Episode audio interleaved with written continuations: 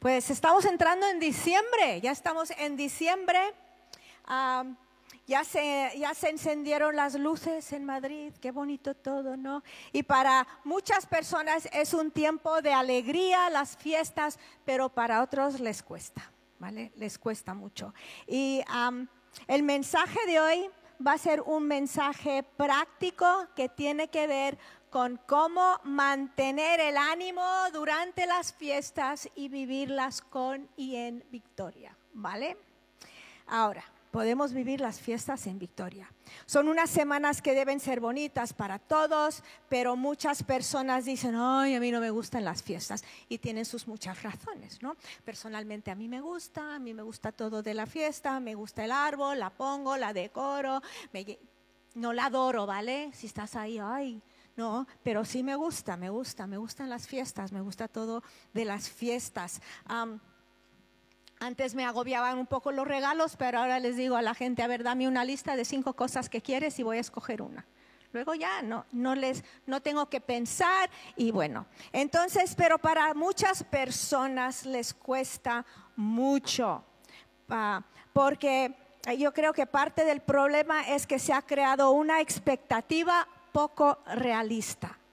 Imposible ser el anuncio de turrón. Es que es imposible ser ese anuncio de turrón donde llega tanta familia, todos amorosos, todos contentos, ¿no? Mucho abrazo, tanta alegría, tanto amor, tanta nieve, ¿no? Imposible recrear eso en tu vida.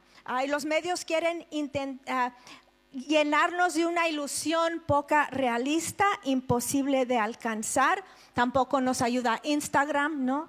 Todos tan felices y sonrientes. Entonces es una temporada cuando muchos sentimientos salen a la superficie y por eso necesitamos vivir en el espíritu, ¿vale? Desde hoy hasta el 7 de enero y bueno, todo el tiempo, pero vamos a centrarnos en este tiempo, ¿vale? más que nunca necesitamos vivir en el Espíritu. Así que vamos a orar por, por esta, este mensaje, ¿vale? Señor, te doy gracias por la oportunidad de esta mañana, primero de estar aquí y de, de abrir tu palabra, de escuchar tu palabra. Danos corazones receptivos. Ayúdame a mí a compartir esto en el nombre de Jesús. Amén. Bueno, mira, si tus navidades sí son como ese anuncio de tu rono y tu vida es un eterno cortilandia, pues entonces a lo mejor este mensaje no es para ti, ¿vale? Pero sí, solo pensar en la cena del 24 te pone tenso, Dios tiene algo para decirte hoy. Voy a mover esto que me está molestando, ¿vale? Ay, no te vayas, no te vayas. Mira, viene la Cruz Roja corriendo por la escalera. Gracias, es que se va a caer eso. Ok, entonces decía que este mensaje es para ti si solo pensar en el 24 te pone tenso. Si estas semanas luchas con la tristeza, luchas con la depresión, eh, este mensaje te va a ayudar esta mañana. En primero de Timoteo 6, 17, Timoteo está escribiendo a los ricos para que, no se para que no pongan su confianza en lo que tienen y ese no es el tema de hoy, pero quiero mirar la segunda parte de este versículo, ¿vale? Dice, lo voy a leer desde el principio, y a los ricos en este mundo enséñales que no sean altaneros ni pongan su esperanza en la incertidumbre de las riquezas, sino en Dios, el cual nos da abundantemente todas las cosas para que las disfrutemos. No para que nos sintamos mal, no para que nos sintamos culpables, para que las disfrutemos. Dios es el que nos da todas las cosas. Dios es el, el, proveedor de todas las cosas. Y un cristiano puede y debe disfrutar de la vida porque todo viene de Dios. También Santiago dice que toda buena dádiva, toda cosa perfecta, baja de los cielos, viene de Dios. Y Jesús quiere acompañarte durante esta temporada de la Navidad y ayudarte a celebrar que Dios se hizo hombre y vivió entre nosotros y se dio para nosotros. Luego alguien me va a venir después y me va a decir, Rebeca, tú sabes que la fecha del 25 no es cuando nació Jesús. Lo sabemos, pero celebramos que Él vino, ¿vale? Celebramos que Él vino. Entonces, Él siempre está con nosotros, pero a veces se nos olvida y se nos olvida en momentos cuando necesitamos su presencia de esa forma práctica. Por eso es importante siempre estar conscientes de su presencia en todo momento y invitarle, invitarle a que nos acompañe. Entonces vamos a repasar algunas de las cosas que en vez de darnos alegría navideña, nos la quitan, ¿no? Y cómo vivirlas como creyentes, cómo vivirlas como cristianos. Vamos a empezar con la cena de Navidad o la cena del trabajo o cualquier encuentro que te causa ansiedad y estrés en solo pensarlo. No quiero meter a todo el mundo en el mismo bote. Hay personas que, uy, otra fiesta, ¿no? Les encanta. Pero hay otros que sí, que les cuesta. Entonces, ¿qué vas a hacer? Tú tienes que preparar tu corazón antes de ir. Suena, suena obvio, pero mucha gente no lo hace. Van a cosas complicadas sin prepararse antes. No vayas sin entregar tu vida y el encuentro al Señor. No vayas sin recordar quién eres en Cristo. No vayas sin invitar a Jesús que te acompañe. Si dices, espero que no sea como todos los años, te aseguro que va a ser como todos los años. Si siempre ha sido así y nadie ha cambiado y no ha habido un avivamiento en la familia, pues va a ser como todos los años. Entonces, ¿qué? Tienes que prepararte. Y si, pregúntate cómo es normalmente y cómo me preparo. Pues piensa en los comentarios de todos los años, que son los que te sacan de tus casillas o hacen que te aísles o que contestes de una forma mala o, o que estalle todo. Pues porque muchas veces son lo mismo dice la gente, y luego el tío tuvo que meter la política, ¿no? Y luego empezaron las... No, entonces pues tienes que estar preparado para esas cosas.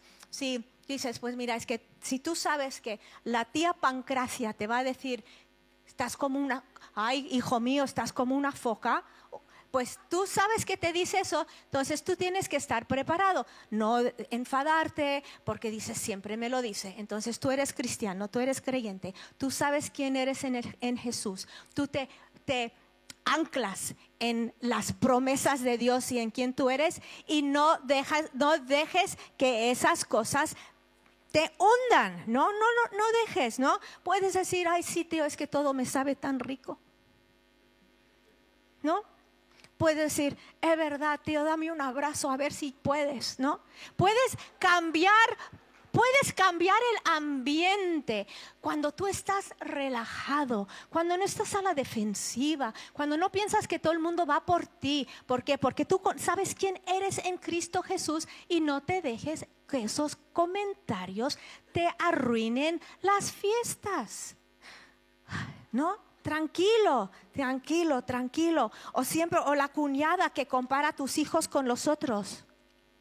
Eso sí, ¿no? Se meten con los hijos de que le quieres sacar esos ojitos. Pues no lo hagas, tranquila. Tú no tienes que comparar a nadie con... Tus hijos no están en un concurso de familia. Tú...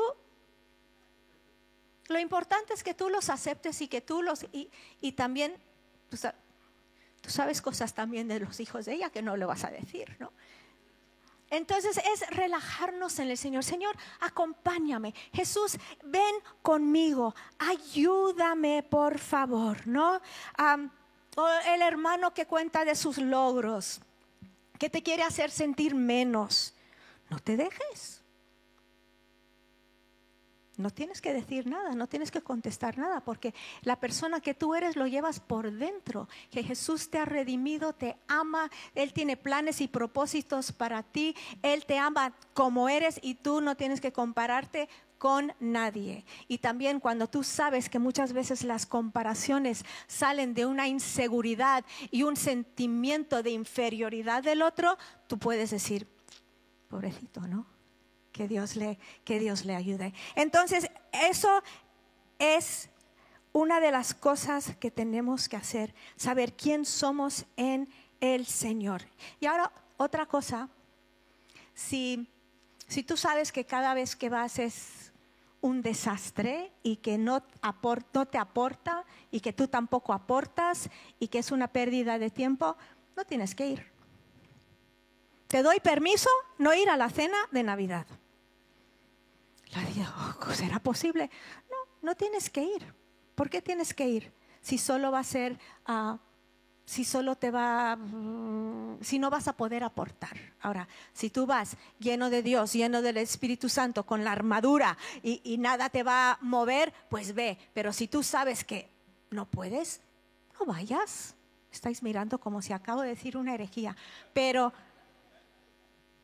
el, mandamiento número 11 no es nunca faltes a la cena de Navidad, ¿no? Entonces, que Dios te dé paz durante estas Navidades, que Dios te dé paz el 24, el 25, el 1, el 6, para que tú puedas recibir de lo que tú necesites y dar lo que los otros necesitan y relajarte en Él. Invita a Jesús y prepárate para momentos, encuentros difíciles.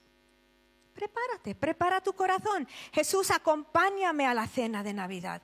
Voy, y voy a necesitar tu compañía. Espíritu Santo, lléname, lléname. En Romanos 5:5, la segunda parte dice, porque el amor de Dios ha sido derramado en nuestros corazones por medio del Espíritu Santo que nos fue dado. Tenemos el amor de Dios derramado en nuestros corazones y podemos recibirlo y lo podemos dar.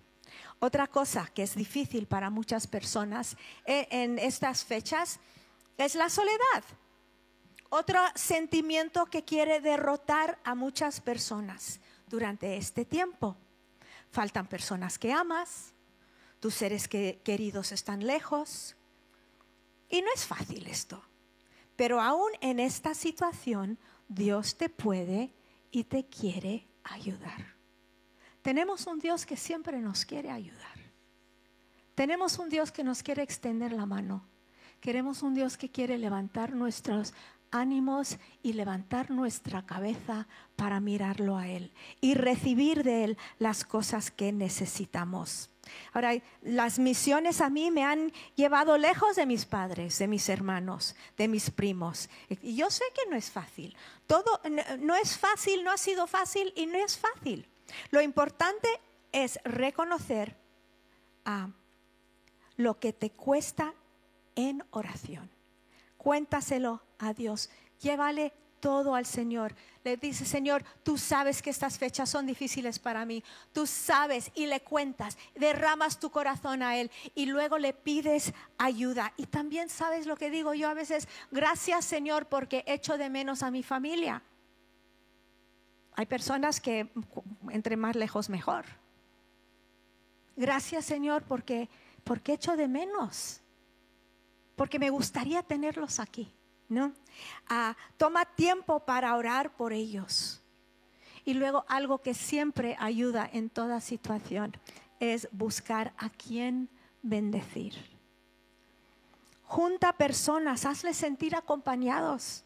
No tiene que ser el 24, el 25, puede ser el 23, puede ser el 26, puede ser cualquier, pero deja que Dios te use y tú dices, yo no tengo nada para dar. Tú puedes ser esa esa compañía que alguien no ha tenido. Dices, sí, tú, tú, te necesitan a ti y puedes dar. junta a personas, da de lo que tienes y recuerda, Jesús, acompáñame en esta fecha difícil. Y si tú no estás en, en una situación de soledad, ¿Me puedes abrir esto, Antonio? ¿O tú?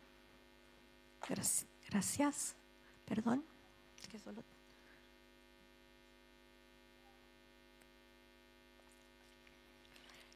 Tú tienes para dar. Cristo, ser como Cristo en estas Navidades, ser hospitalario. No puedes el 24, el 25, porque tienes compromisos familiares.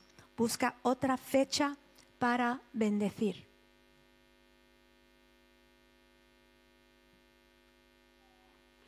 Perdón.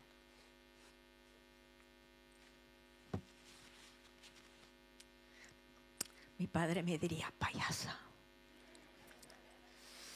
Bueno, entonces, Dios hace habitar en familias a los solitarios, dice en Salmo 68, 6. Y puedes tú ser una de esas contestaciones para alguien.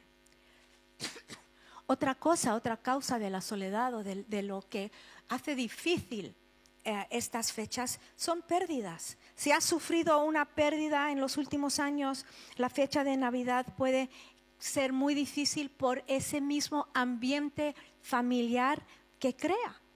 No solo a la pérdida de seres queridos, puede que has perdido un sueño, un amor, una ilusión.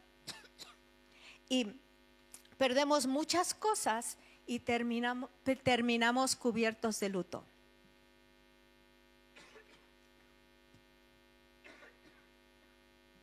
No sé qué me pasa, estoy muy bien.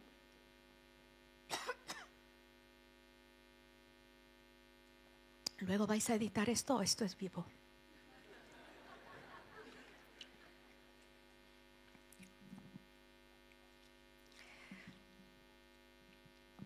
Pero aún en esa situación, en situación de pérdida, tenemos esperanza de estar bien. Ya viene el caramelo, ya lo veo.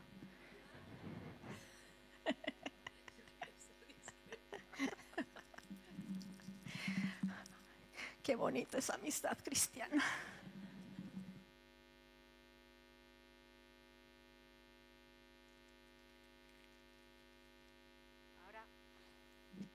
A ver si nos sale volando el caramelo.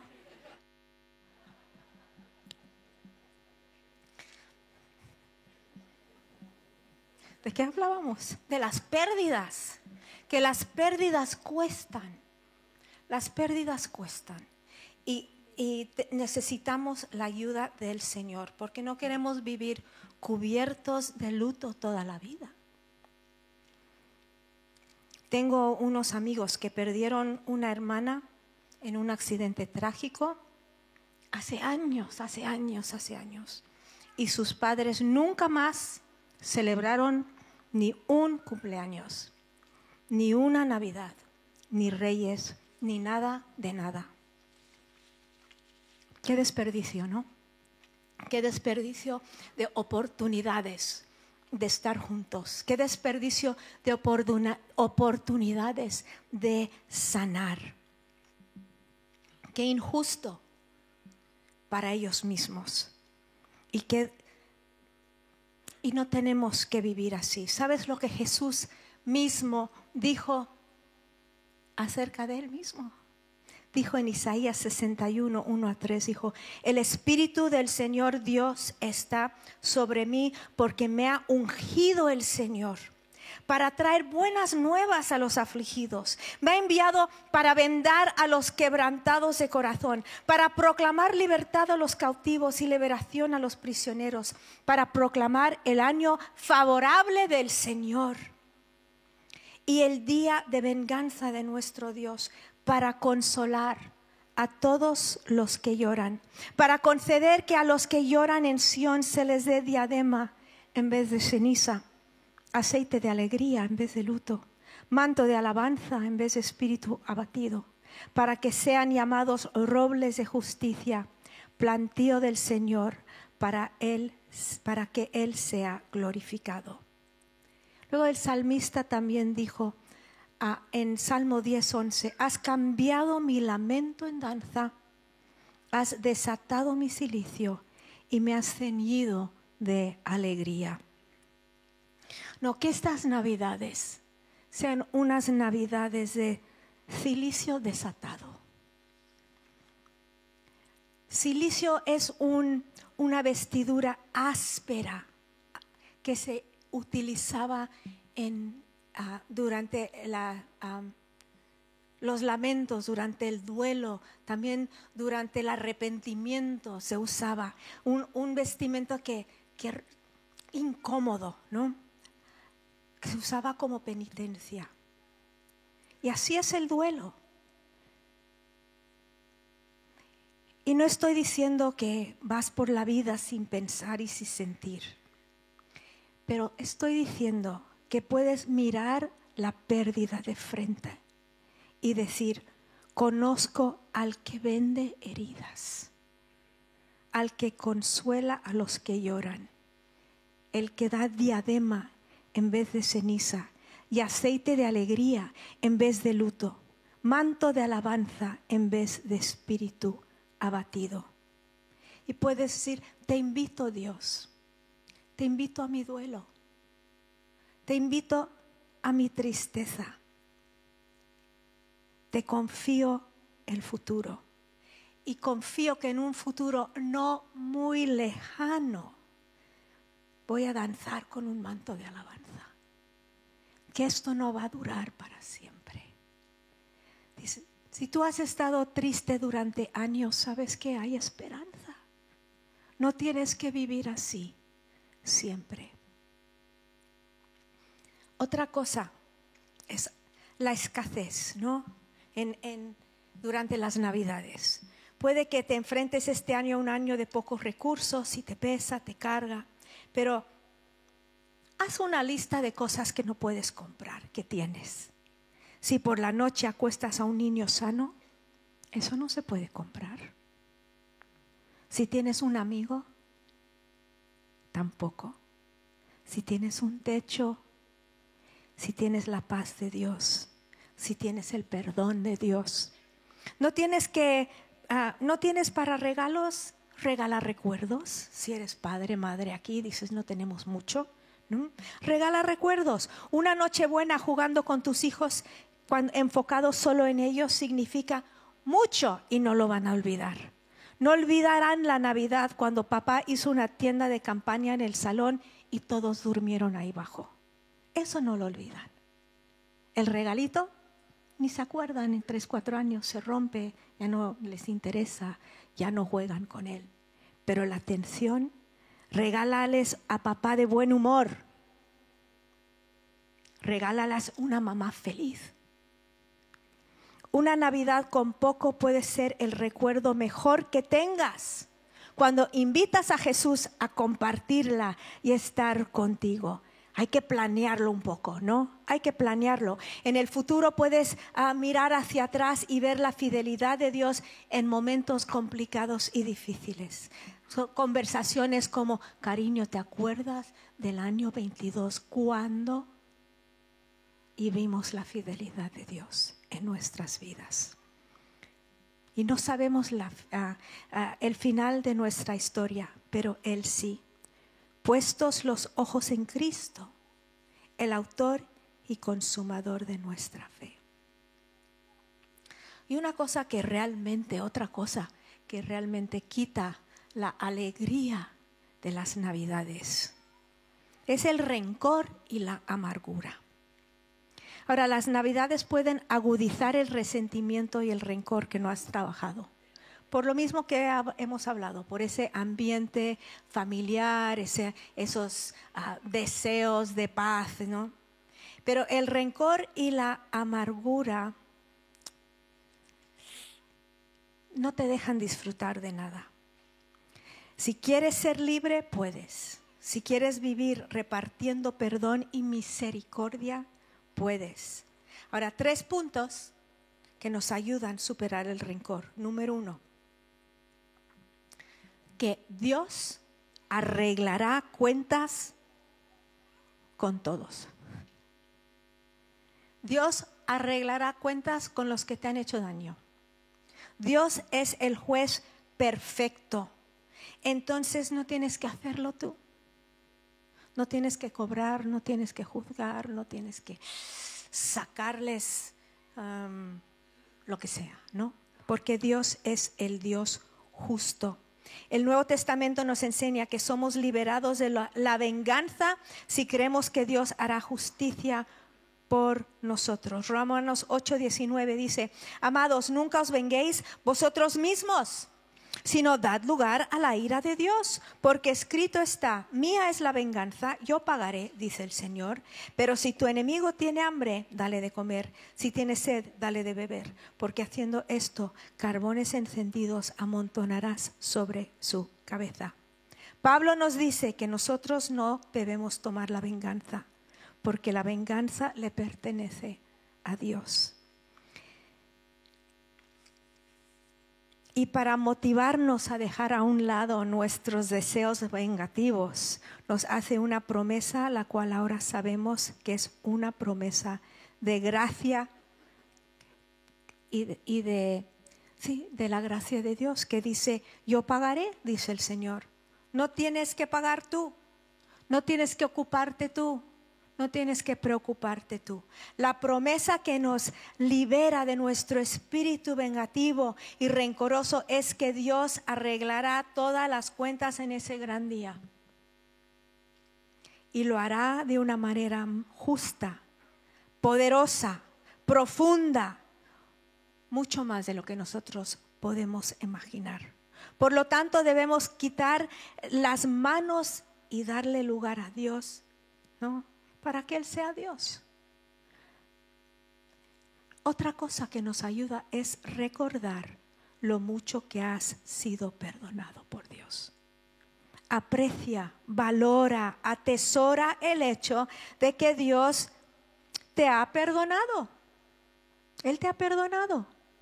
Pablo dijo en Efesios 4:32, sed más bien amables unos con otros, misericordiosos, perdonándonos, perdonándoos unos a otros, así como también Dios os perdonó en Cristo.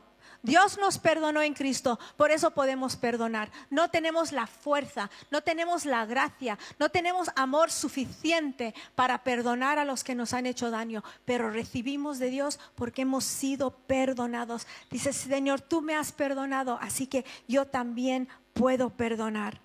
El haber sido perdonados por Dios debe tener un efecto poderoso en nuestra capacidad de perdonar a las personas. Cuando yo conozco una persona súper justiciera, súper vengativa, súper crítica, yo sabes lo que yo sé, que no entienden el perdón de Dios, que no entienden lo mucho que Dios les ha perdonado, que no entienden lo que ellos se merecían, que Dios no les está dando.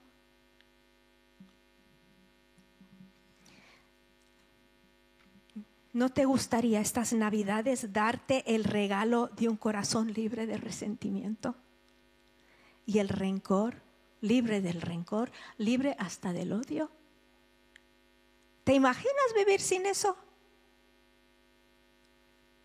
La fe que salva no es simplemente creer que estás perdonado. La fe salvadora es el creer que el perdón de Dios es algo asombroso la fe que salva mira al horror, al horror del pecado y luego a la belleza de Dios y cree que el perdón de Dios es algo completamente glorioso.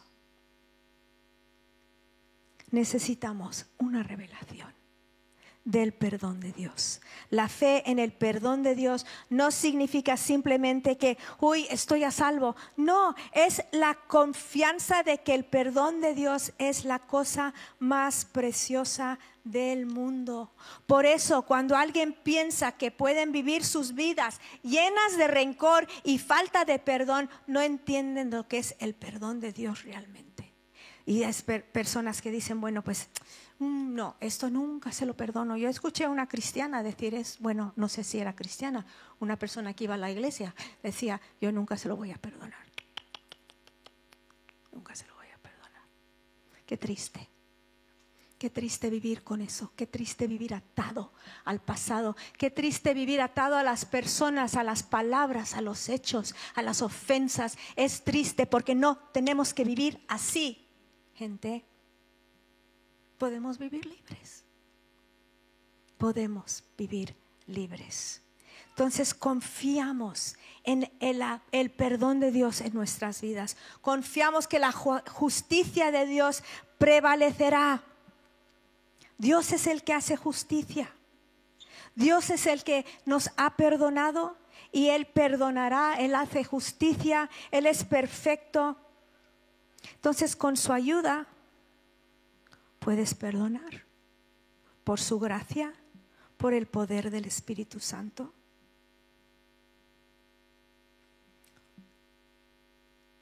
Porque cuando tú estás lleno de rencor, ¿sabes quién sufre más que nadie? Tú. La persona que odias le da igual.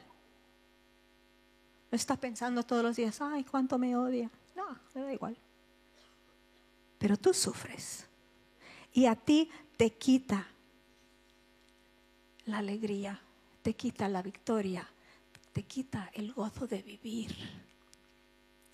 Entonces, estas navidades yo creo que sería un buen paso librarte de la amargura, del odio, de la falta de perdón, por su gracia. Sería el mejor regalo que te podrías dar. Perdonar a ese hermano, esa cuñada, esa suegra, ese suegro, ese jefe, esa jefa, ese profesor, ese maestro. Vivir libre. Eso es el mejor regalo que te puedes dar y Dios te quiere ayudar. Entonces, ¿qué esta mañana? Vamos a invitar a Jesús. Vamos a invitarle a la cena, esa cena del 24, del 25, del 6, del 1, el que más miedo te dé. Vamos a invitarle. Vamos a invitarle a esos lugares de soledad. Señor, ven. Ven. a invitarle a esos lugares de pérdida y vamos a perdonar por su gracia. Vamos a ponernos de pie, por favor.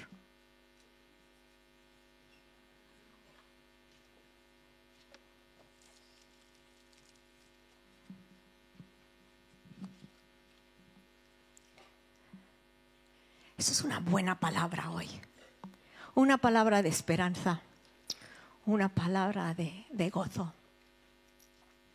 Y antes de orar por nosotros mismos, yo creo que lo más serio es vivir sin el perdón de Dios. Y es importante, es imprescindible, es urgente recibir su perdón.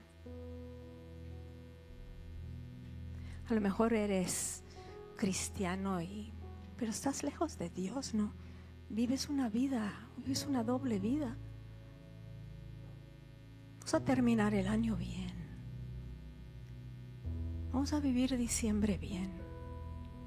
Con un corazón limpio. Una conciencia limpia.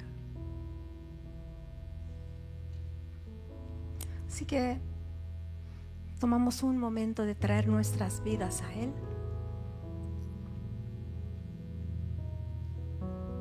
Si tienes algo que necesitas decirle, tú díselo. Señor, venimos a ti. Te necesitamos tanto, Jesús. Te necesitamos.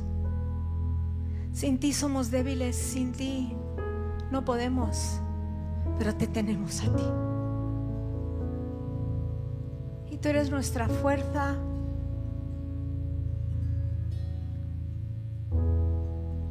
Nuestro deseo es vivir para ti.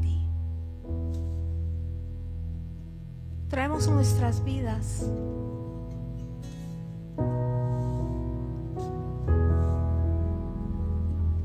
pedimos perdón. Lávanos, límpianos, renuévanos.